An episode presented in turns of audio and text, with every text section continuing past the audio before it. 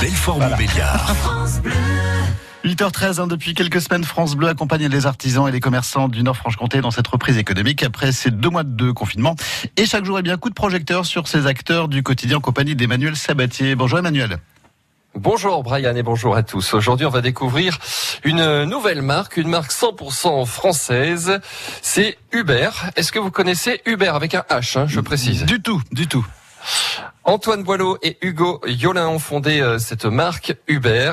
Euh, il, va nous expliquer, Antoine, euh, ce qu'est exactement cette célèbre barre énergétique, une barre d'énergie, Uber Miraculous, un produit 100% français. Bonjour Antoine. Bonjour, bonjour à tous. Alors 100% français et même 100% local en ce qui nous concerne puisque vous êtes basé à Loré dans le Doubs au cœur de la Franche-Comté et vous proposez donc des barres énergétiques fabriquées avec des ingrédients sains et de bonne qualité et quand c'est possible des produits locaux.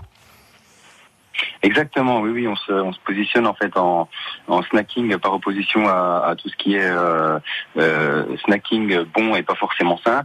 Euh, nous, on a voulu faire du snacking à la fois bon et à la fois sain. Donc nos barres chocolatées, on a deux modèles, une barre rouge et une barre verte. Donc on a baptisé les bonnes barres euh, avec la marque Uber. Euh, donc la barre rouge, c'est un biscuit en fait avec un nappage chocolat euh, au guarana et à la baie de goji, chocolat 100% pur beurre de cacao grand cru. Et puis la barre verte, donc avec un chocolat blanc cette fois et un nappage spiruline et pommes séchées du jardin. Alors on pourrait se dire euh, ces, barres vont être emballées dans, du papier et, euh, donc euh, bah, on respecte pas la planète comme beaucoup d'industriels. Eh bien non, vous avez été aussi sensible à ça. Euh, Uber adopte une démarche éco-responsable. Tout à fait. Donc on est on est euh, sur des emballages en fait qui sont euh, recyclables.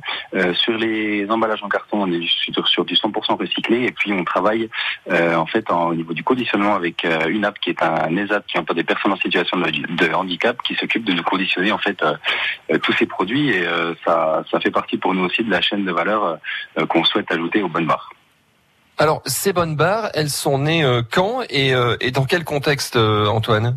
Puisqu'on en entend parler maintenant, après le, le, la